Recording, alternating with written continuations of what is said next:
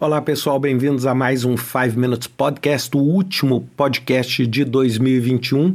E eu não podia deixar de fazer uma retrospectiva desse ano e falar um pouquinho sobre 2022, né? E eu queria começar dizendo o seguinte: é, quando eu pensei nesse podcast, eu pensei o seguinte: quais são as coisas que atualmente estão me deixando acordado à noite quando eu penso sobre 2021?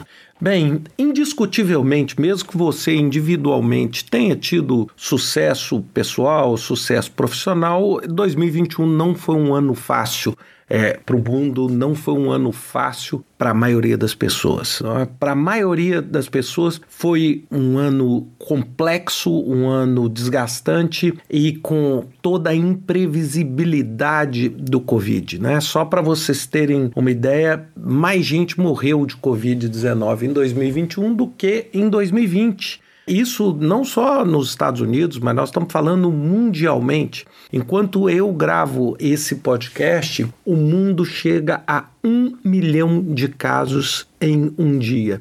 E eu queria dizer o seguinte: poxa, quem um ano atrás imaginava que nós, um ano depois, estaríamos nessa condição, não é? Quem imaginou seis meses atrás, antes da Omicron, que nós estaríamos nisso, não é? Então, nós temos também, no topo disso, um monte de desastres naturais que foram agravados pelas mudanças climáticas, não só no Brasil, mas no mundo inteiro também. Nós vimos o crescimento do desemprego, empresas tradicionais sendo desafiadas. Nós estamos vendo também um movimento que tem acontecido muitíssimo na Europa e muitíssimo nos Estados Unidos, que a gente chama de a grande renúncia. Eu já gravei um podcast sobre isso, que é o oposto, ou seja, as pessoas realmente decidindo deixar os trabalhos que elas faziam e tentando buscar voltar para os países de onde elas vieram ou repensar a própria carreira. Então, o que, que eu aprendi em 2021 que eu queria compartilhar com vocês, lógico, de uma forma bem pessoal. Bem, a primeira coisa que eu aprendi é o seguinte: o nível e o grau de imprevisibilidade ele atingiu um novo patamar. Quando a gente sempre pensava assim, as coisas estão ficando mais imprevisíveis, agora nós atingimos um outro patamar de imprevisibilidade. Né? A gente tem dificuldade de entender se nós vamos conseguir viajar, ou até nas coisas mais básicas, não daqui a um ano, não daqui a dois, mas daqui a uma semana ou daqui a três dias. As coisas estão mudando numa incerteza muito grande. Então nós estamos vendo isso. Lógico, por causa do Covid também, mas nós estamos vendo também por causa de todo o impacto na rede de suprimentos, no trabalho das pessoas, no trabalho em casa. Então, o que, que nós estamos vendo? Nós estamos vendo aí uma mudança no padrão das organizações planejarem, das organizações pensarem o futuro, até mesmo grandes eh, revistas que têm uma reputação muito grande em fazer uma previsibilidade e tentar dar um norte e dar algum tipo de leading indicator, né? ou seja, um indicador de tendência para todos nós, elas falharam miseravelmente em entender o que esse ano. E eu acho que essa é uma tendência que vai continuar para 2022. E quando eu falo em previsibilidade, eu não estou falando necessariamente previsibilidade para gerar problema. É, imprevisibilidade significa o seu desconhecimento de como as coisas vão acontecer. É, é exatamente essa incerteza de como as coisas vão acontecer. A segunda coisa que eu queria compartilhar é o, a respeito do trabalho remoto. E eu acho que é, o trabalho remoto é maravilhoso, mas é uma faca de dois gumes. Por quê? Porque, sem dúvida nenhuma, o conforto de trabalhar em casa, vestindo pijama, de short, dentro de casa, com a liberdade de não ter que deslocar para o trabalho, é sem dúvida nenhuma maravilhosa. Mas, ao mesmo tempo, nós vivemos o dilema seguinte: então nós vamos voltar para o escritório e vamos voltar como para o escritório? Como é que vão ser os termos? Como é que vão ser a conduta do retorno para o escritório?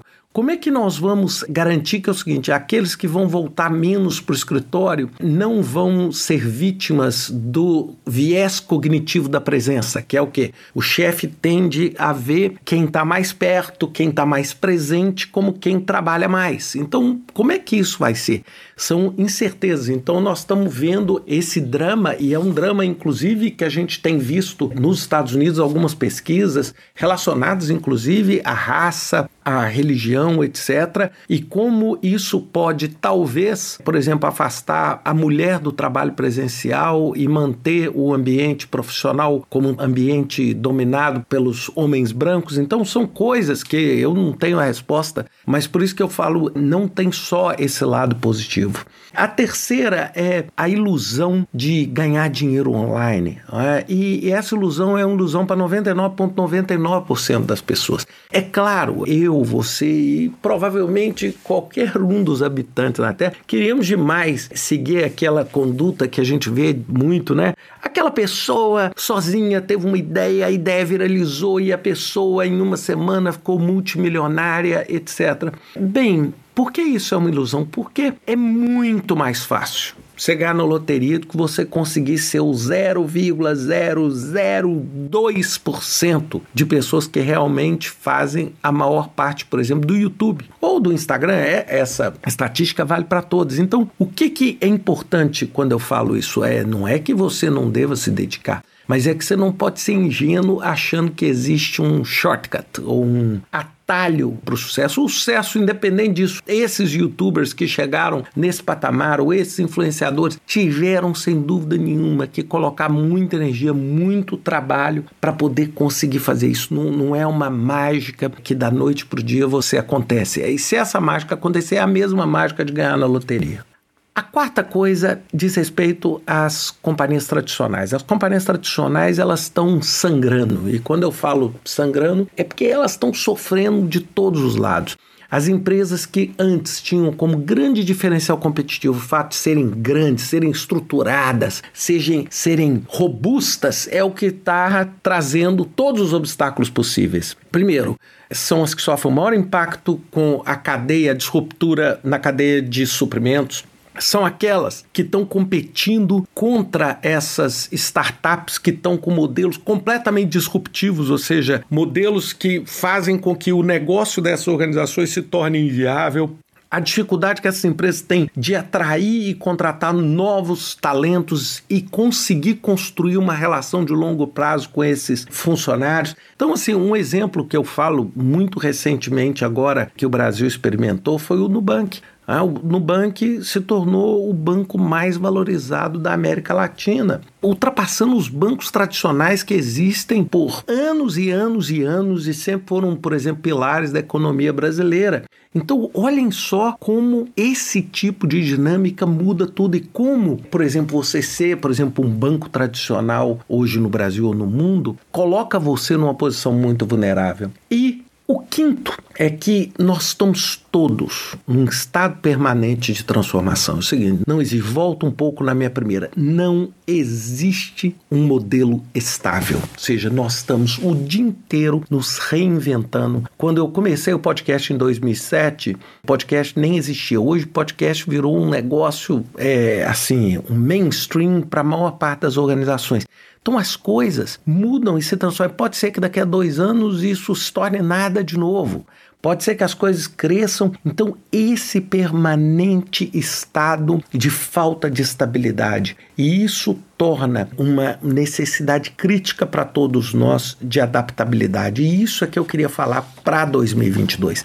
Eu tenho falado muitíssimo sobre isso, mas eu digo o seguinte: se você é um daqueles profissionais tradicionais que poderia ser analogamente comparado com as empresas tradicionais, bem, você tem um desafio, porque realmente você não tem a flexibilidade para competir nesse mundo e você precisa competir nesse mundo. Então, essa luz vermelha que a gente tem no horizonte é complexa. Então, o que eu falo assim, como dica principal, é adaptabilidade, é como é que você consegue transformar a sua postura fixa diante do trabalho, diante da sua relação com o trabalho, com uma postura mais adaptável, que vai permitir com que você tenha flexibilidade para se moldar a um ambiente de permanente mudança é entender que está existindo uma mudança na forma de trabalho, está existindo uma mudança na forma de compensação.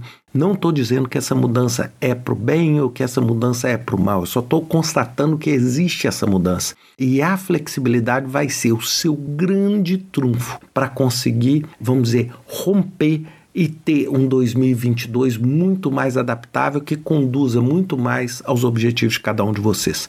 Então acho que era essa a mensagem. Eu peço desculpa por ele ter ficado um pouco maior, mas desejo a todos ótimas festas, aqueles que estão celebrando Natal, um Feliz Natal, aqueles que estão agora se preparando para o ano novo, um ano novo com segurança, com saúde e um ano novo com muita adaptabilidade para realmente fazer a diferença no próximo ano. Um grande abraço para vocês e tudo de bom.